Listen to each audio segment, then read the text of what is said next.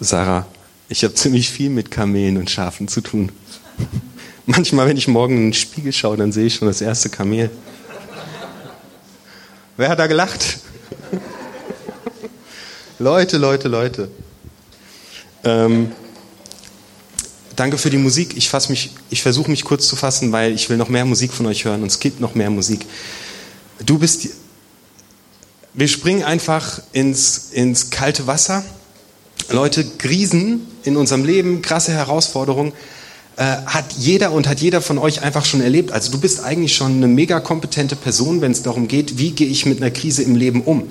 Allein deine Geburt war eine Krise für dich, für deine Eltern, äh, die, die, als du in den Kindergarten musstest und zum ersten Mal ohne deine Eltern warst, das war definitiv eine Krise. Die, meine Einschulung war eine ganz große Krise für alle, äh, auf jeden Fall. Meine Eltern mussten sechs Wochen lang mit mir da in der Schulbank sitzen. Ich wollte nicht. Ähm, Studienplatz finden, umziehen. Ich habe hier vorne im Pfeifen, das ist auch gerade eine kleine Krise. Ähm, hört ihr das? Mikrofon dichter an den Mund, kann ich was unternehmen? Okay. Ähm, Jobverlust. Das was, was gar nicht wenige Menschen erleben. Das ist eine Krise, die, die kommt. Irgendwann gehst du in Rente. Das kann eine Krise sein, weil du auf einmal neu herausfinden musst, wer du bist. Die größte Krise, die wir irgendwann zu meistern haben, ist, wenn wir sterben. Also in unserem Leben sind automatisch, wir können uns querstellen und machen, was wir wollen. Es kommen immer irgendwelche Krisen auf uns zu. Also das sind so die, die normalen. Weißt du, die, die kommen einfach. Kannst du dich darauf einstellen. Es gibt auch spontane Krisen. Das sind die, auf die sind wir nicht vorbereitet. Und wir hoffen eigentlich, dass sie nicht kommen. Eine Krebserkrankung. Wenn ich gekündigt werde. Wenn mein Partner mich verlässt. Also ich, spontane Krisen, ähm, die einfach passieren. Der Felix, den ihr gerade hier gesehen habt, der hat einen sehr coolen Satz vor einiger Zeit gesagt. Und den habe ich mir gemerkt und aufgeschrieben. Der hat gesagt, natürlich sehe ich auch, was nicht gut läuft. Aber ich schaue mir lieber die Sachen an, die gut laufen. Macht auch viel mehr Spaß. Hat mich geprägt, dieser Satz. Ich werde jetzt noch ein paar Minuten allgemein über Krisen sprechen und wie verschiedene Menschen ihnen begegnen. Und dann geht es heute zentral um optimistisch leben. Und das ist dieser Satz von Felix. Natürlich sehe ich auch, was nicht läuft, aber ich schaue auf das, was gut läuft. Das macht mir viel mehr Spaß. Krisen gehören zum Leben. Aber das Spannende ist, unsere Lebens, manchmal denken wir, unsere Lebensqualität wäre davon abhängig, dass wir keine Krisen erleben. Das stimmt aber nicht. Unsere Lebensqualität ist davon abhängig, wie wir, wenn wir Krisen haben, damit umgehen es gab eine Studie aus den 70er Jahren, da hat eine Frau Emmy Wine 40 Jahre lang Straßenkinder untersucht in Südamerika. Und alle diese Straßenkinder hatten desolate Verhältnisse, in denen sie aufwuchsen. Die hatten kaputte, kaputte Elternhäuser, die hatten keine regelmäßige Ernährung, die hatten ein wirklich kaputtes Umfeld, wo man sagt, wer so aufwächst, da ist das Scheitern schon vorprogrammiert. Und die haben festgestellt, dass 30 Prozent dieser Kinder, die in diesem Umfeld aufwuchsen, Strategien entwickelten, um aus diesen Krisen heraus richtig stark zu werden. Und die haben geheiratet, Familie gegründet, äh, haben gute Jobs und haben es geschafft, ähm, Strategien zu entwickeln, um, äh, um ein gutes Leben äh, zu führen. Also entscheidend für ein gelungenes Leben oder ein glückliches Leben ist nicht, dass ich keine Krisen habe sondern wie ich damit umgehe. Niemals würde ich sagen, es war gut, dass eins meiner Kinder ein Frühchen ist. Und es war hart, diese Zeit durchzustehen. Aber ich kann sagen, an dieser Krise sind wir gewachsen. Da durchzugehen hat uns stark gemacht. Wir waren danach andere Menschen als davor. Es gibt ganz unterschiedliche Arten und Weisen, mit Krisen umzugehen. Du kannst jammern, die Scheiße erwischt dich mit der vollen Breitseite und du jammerst und du motzt und du lästerst und du suchst die Schuld bei anderen und du sitzt unten in der Grube. Das Blöde ist, dann wirst du auch da unten in der Grube sitzen bleiben. Und irgendwann kann auch keiner mehr dein Rumgejammer hören, Versteh mich nicht falsch, jammern ist manchmal richtig gut. Ich jammer auch gerne mal. Aber es ist kein guter Weg, um aus einer Krise rauszukommen. Ich habe gelernt, das Wichtigste, wenn ich in einer Krise bin, ist wahrnehmen.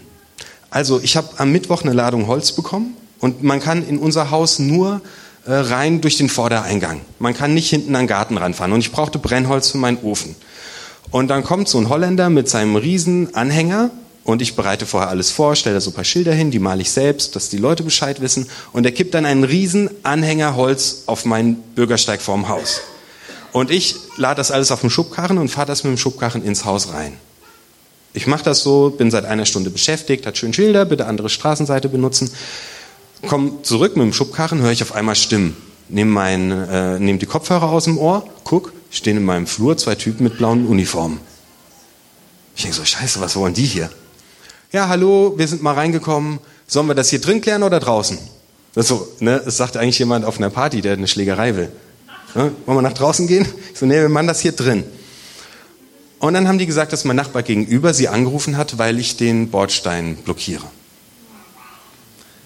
Ich super freundlich zu den äh, beiden Herren gewesen. Ich hatte das Gefühl, sie regen sich mehr über meinen Nachbar auf, weil meine Sache war verständlich, habe alles gut abgesperrt und so. Auf jeden Fall sind die wieder gefahren. Ich fahre mit meinem Schubkarren raus und ich merke in mir drin, wie das losgeht. Oh, dieser scheiß Nachbar. Was soll die Kacke denn? Der wohnt auf der anderen Straßenseite. Der, der sagt immer, der sagt, ja, Herr Hansa, da können Sie Ihr Holz nicht hinschütten. Er hat mich ja schon zwei, dreimal darauf aufmerksam gemacht. Die alten Leute fallen da drüber. Die alten Leute kommen immer, halten mit mir einen Schnack und freuen sich mega, dass jemand noch mit Holz heizt. Ich habe mich über den aufgeregt. Ohne Scheiß. Ich war so richtig, so richtig drin am Rotieren. Und dann wie ich, rege ich mich tierisch auf und da denke ich auf einmal so, Scheiße, du kannst in Zukunft kein Holz mehr kriegen. Du musst deinen Ofen verkaufen. Und wenn du deinen Ofen verkaufst, dann musst du mit Gas heizen. Und Gas ist viel zu teuer, das Haus ist riesig. Du wirst dein Haus verkaufen müssen. Du wirst irgendwann unter der Brücke wohnen mit einem Zelt. Und deine Frau wird dich verlassen, weil welche Frau hat Bock, mit so einem abgefragten Typ in einem Zelt unter der Brücke zu wohnen? An dem Punkt stand ich. Und dann habe ich es wahrgenommen. Oh oh, ich glaube, ich habe gerade eine Krise. Ganz oft können wir Krisen gar nicht richtig anpacken oder aufarbeiten, weil wir sie gar nicht als eine Krise wahrnehmen. Ja, wir sind drin in unserem Gedanken. Ich hätte jetzt noch den ganzen Nachmittag lang schimpfen können. Das Problem ist, es wäre nichts dadurch besser geworden. Es hätte sich gar nichts verändert. Null. Aber es wäre gegangen. Meine Frau und ich haben abends auf dem Balkon bestimmt noch mal eine Stunde über den Nachbarn gelästert. Das hat auch gut getan. War wichtig. Und dann ist auch gut. Das, das erste, was ich dir mitgeben möchte, ist, wenn du merkst, dass du in eine Krise reingerätst, wenn das anfängt in deinem Hirn und deinem Herz so in so eine Endlosschlaufe zu rattern ist, nimm es überhaupt mal wahr als eine Krise. Die meisten Krisen arbeiten wir nicht auf und bewältigen sie, weil wir sie noch nicht mal bemerkt haben. Als ich sie bemerkt hatte, verschwanden auf einmal die Wolken und ich checkte folgendes. Okay, geil, ich ärgere mich jetzt nicht mehr. Aber mein Nachbar ärgert sich immer noch. Das fand ich schon mal super. Und dann habe ich gemerkt, okay, was kann ich machen? Die vom Ordnungsamt haben mir einen Tipp gegeben. Die haben gesagt, rufen Sie einfach bei uns an und lassen Sie sich's genehmigen. Ich gesagt, ja, cool. Okay. Erstens, ich grüße meinen Nachbar weiter freundlich. Zweitens, ich werde äh, beim Ordnungsamt das nächste Mal Bescheid sagen. Wenn die mir das nicht genehmigen, finde ich eine dritte Lösung. Kein Ding. Und für mich war auf einmal die Krise war bewältigt. Also was ich dir mitgeben möchte ist, nimm wahr, dass eine Krise gerade geschieht. Das ist der erste Schritt.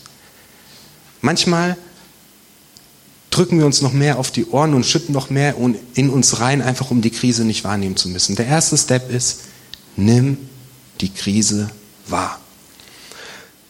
Ein zweiter Punkt beim Wahrnehmen, der mir wichtig ist, ist, nimm wahr, ob es Krisen gibt, die dir öfter passieren. Vielleicht hast du so eine gewisse magische Anziehungskraft auf bestimmte Krisen. Ein guter Freund von mir ist zum zweiten Mal hintereinander im Job in eine Mobbing-Situation geraten. Zwei existenzielle Krisen. Der hat seinen ersten Job, musste er aus der Situation raus, weil er in einer Mobbing-Situation war. Dann dachte er, alles wird gut. Er nimmt einen neuen Job an und er kommt wieder in eine Mobbing-Situation. Und ich entschuldige jetzt nicht die Leute, die mobben. Auf gar keinen Fall. Aber als Beispiel, für ihn ist es dran, wahrzunehmen, anscheinend muss ich an dem Punkt arbeiten, denn ich gerate immer wieder in dieselben Krisen. Bei allem, worum es in der Serie geht, kann es mega sinnvoll sein, dass du dir kurz vielleicht vorstellst, was ist eigentlich meine Krise? Ich habe so eine kontinuierliche Krise morgens beim Kinder in die Schule bringen schon. Aber was ist deine Krise? Was ist das, wo du merkst in deinem Leben so, das haut mich immer wieder raus? Ich gebe dir gerade ganz kurz Zeit, dass du für die, für die weitere, für die nächsten zehn Minuten einfach ein, ein Beispiel in deinem Hinterkopf hast.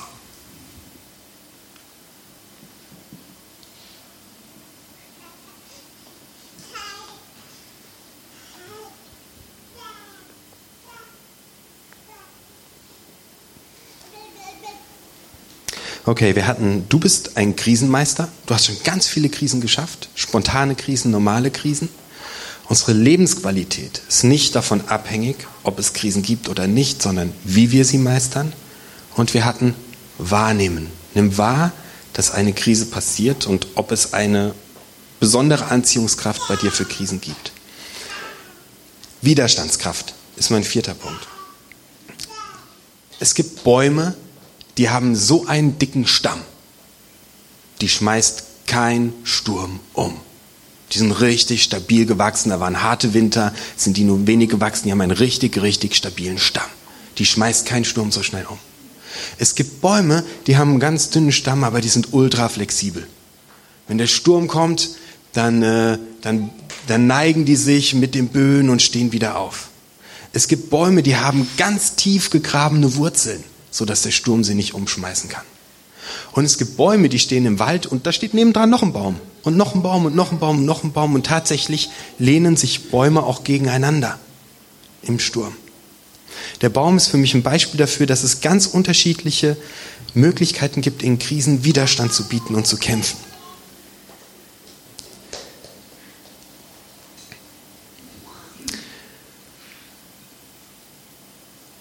Sieben Haltungen oder Strategien werde ich dir in der Serie vorstellen. Und mit einer fange ich jetzt an. Optimistisch leben. Felix John, natürlich sehe ich die Dinge, die nicht gut laufen. Aber ich schaue mir lieber die Sachen an, die gut laufen. Macht auch viel mehr Spaß. Ich lese dir Matthäus 15, Vers 10 vor. Habe ich die als Folie? Mm -mm. Habe ich die? Hm? Jesus rief die Menge hinzu und sagte, hört und versteht. Nicht das macht den Menschen unrein, was er durch den Mund in sich aufnimmt, sondern das, was aus seinem Mund herauskommt. Petrus sagte zu Jesus, erklär uns doch, was du mit dem Wort von der Unreinheit gemeint hast. Ihr auch noch nichts verstanden? erwiderte Jesus. Begreift ihr nicht, dass alles, was durch den Mund aufgenommen wird, in den Magen gelangt und dann vom Körper wieder ausgeschieden wird? Aber was aus dem Mund herauskommt, kommt aus dem Herzen. Und das macht den Menschen unrein. Denn aus dem Herzen kommen die bösen Gedanken und mit ihnen Mord, Ehebruch, Unzucht, Diebstahl, falsche Zeugenaussagen und Beleidigungen. Das ist es, was den Menschen unrein macht. Aber nicht, dass er es unterlässt, sich vor dem Essen die Hände zu waschen. Was wir reden und denken und wie wir reden und denken, hat die Kraft, uns kaputt zu machen. Wie oft habe ich mich selbst schon den Satz sagen hören, das schaffst du nicht. Oder wenn mir eine Tasse runterfällt, ich bin so ungeschickt. Worte haben eine unglaubliche wirklichkeitsgestaltende Kraft. Es macht so einen Unterschied, ob ich zu einem Mitarbeiter sage, du wirst das schaffen und richtig gut machen. Oder ob ich sage, Lass es bleiben, es geht doch den Bach runter. Worte schaffen Wirklichkeit. Was du über dich selbst sagst und denkst, schafft eine Wirklichkeit. In Matthäus 12, Vers 34 sagt Jesus, wovon dein Herz voll ist, davon redet dein Mund. Wie redest du über dich selbst? Was denkst du über dich selbst? Ich möchte dir eine erste Übung mitgeben, die du diese Woche machen kannst. Und die hatten wir schon oft und ich erwähne sie nochmal. Leg dich auf deine Couch und verbring einfach mal Zeit mit Jesus. Wir haben so viele Dinge, die über uns gesagt werden. Seit du geboren wurdest, sagen Menschen Dinge über dich. Wer bestimmt, wer du bist? Ganz viele Menschen haben schon Dinge über dich gesagt. Deine Eltern, deine Lehrer, deine Kollegen, deine Freunde. Ganz viele Dinge wurden schon über dich gesagt. Aber wer bestimmt, wer du bist? Nimm dir diese Woche einfach mal die Zeit, leg dich auf die Couch und sag, Jesus, zeig mir bitte, wer ich bin. Und komm in so ein grundehrliches Gespräch rein. Zeig mir bitte, wer ich bin. Zeig mir, wer ich in deinen Augen bin. Und bleib einfach mal liegen. Und dann kommen Gedanken durch deinen Kopf. Da hat die Tante Erna gesagt, dass du bestimmt wieder sitzen bleiben wirst, wenn du nicht genug lernst. Und da hat dein Mathelehrer gesagt, dass du bestimmt Müllmann wirst, was ich persönlich einen coolen Job finde. Und dann haben deine Eltern Dinge über dich gesagt und es wird an dir vorbeiziehen. Und lass es vorbeiziehen. Und brüll zu Jesus und ruf und sag, Herr Jesus, zeig mir, wer ich bin. Gib mir ein neues Herz, das völlig dir gehört. Betet David in einer tiefen Krise. Gib mir ein neues Herz. Ich will, ich will neu wissen, wer ich bin. Und in Römer 5, Vers 5, meine absolute Lieblingsstelle, steht, so sehr liebt Gott uns, dass er seinen Geist in uns gegossen hat, in unsere Herzen ausgegossen hat, dass wir es für immer checken, dass er uns liebt. Wenn du optimistisch leben willst, wenn du eine, eine positive Weltsicht haben willst, dann ist es total wichtig, dass du dein Herr, an deinem Herz arbeitest. Jesus hat nirgendwo gesagt, dass wir keine Krisen haben werden. Er hat gesagt, in der Welt habt ihr Angst. Ihr habt Angst, es gehört dazu. Aber ich habe es überwunden. Klammer dich an mich. Lass dir von Jesus zeigen, wer du bist. Das kann wehtun, aber das macht dich so, so krass frei.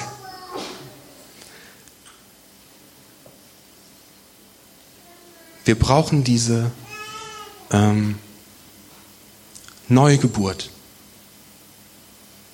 Das ist so wichtig. Wir hören so viele Dinge, wer wir sind. Und wir hören so viele Dinge, was wir tun sollen. Und wir hören so viele Dinge, die wir nicht sind. Aber es gibt einen, der dir wirklich sagen kann, wer du bist. Und er sagt dir, wer du bist. Jesus Christus sagt, du bist mein Freund. Du bist mein Kind. Das ist es, was du bist. Und jetzt machen wir zusammen einen Neuanfang. Mach das mal die Woche, 15 Minuten auf der Couch. Ich habe noch einen Do-it-yourself-Tipp für dich. Ich habe vom Felix gelernt, wie man optimistisch denkt. Weißt du, wo ich es gelernt habe? Ich habe mit ihm zusammengearbeitet. Such dir Vorbilder. Sprich nach dem Gottesdienst Felix und Hussein an. Sagst du, mach's gar nicht so auffällig. Sag einfach, hey, ich würde gerne beim Aufbauteam mithelfen, Leute. Wann ist denn der Felix dran? Arbeite mal mit dem zusammen und lerne, was es bedeutet, die Sachen positiv zu betrachten. Okay. Mhm. Liebe Band, habt ihr Bock, schon nach vorne zu kommen? Ähm, ich lande langsam. Meine Frage für dich diese Woche lautet, Wie denkst du über dich selbst? Und wenn du merkst, da kommt nur Scheiße aus meinem Mund raus, wenn ich über mich selbst rede, dann geh in diese Jesus-Begegnung und schrei und ruf, gib mir ein neues Herz. Und es wird dich frei machen. Wie redest du über dich selbst? Was ist dein erster Gedanke? Wer bist du? Ich habe ein paar, äh, einfach so, so ein paar Sachen zum optimistisch Leben, die ich, die ich mir aufgeschrieben habe, die ich irgendwie noch mega cool finde und euch einfach mitgeben will. Ähm, vorgestern hat die Sonne geschienen. Ich saß neben jemandem, der sagte direkt, ja, morgen wird es wieder regnen.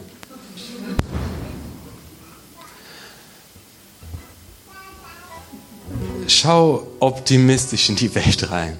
Genieße im Jetzt die Sonne. Jetzt. Jetzt lebst du, jetzt scheint die Sonne. Wie geil ist das denn, wenn es morgen regnet? Irgendjemand auf der Welt freut sich, dass die Kartoffeln wachsen. Ähm, nach dem Regen kommt die Sonne. Dann kannst du dich fragen, als zweites einfach ein Tipp für, für wenn du schon Krisen erfahren bist. Ich mache das mittlerweile. Es gibt so Krisen, die, die hat man echt gut gelernt. Streit oder sowas. Ich frage mich manchmal schon in der Krise, was kann ich daraus lernen? Also nimm die Krise wahr, wenn du echt schon abgeklärt und geübt bist, was kann ich gerade aus dieser Krise lernen? Was kann mich daran stark machen? Ein Gedanke, der dir helfen kann, mir hilft der zumindest, ist, ich bin nicht der Einzige. Kennst du das? Du kommst mega abgestresst im Office an. Du hast sieben Kinder, die hingen alle noch an deinem Bein. Du denkst nur so, jetzt brauche ich ein Bier und es ist erst halb neun. Und denkst du, ich bin der einzige Idiot auf der Welt. Und das ist dann so erleichternd, wenn in der Mittagspause irgendjemand sagt so, boah, mein Morgen war so anstrengend. Du denkst so, ja geil. Anderen geht's auch schlecht. Nein. Du bist nicht allein. Es gibt andere Leute, die das genauso erleben und wir denken immer, wir wären die einzigen Idioten und alle anderen kommen so geschleckt ins Büro, weil ihr Leben vorher schon tutti war. Wir sind nicht alleine. Die Erfahrungen haben schon andere gemacht. Nimm dein Lästern und dein Jammern wahr. Wahrnehmen ist der erste Schritt, um aus der Krise rauszukommen.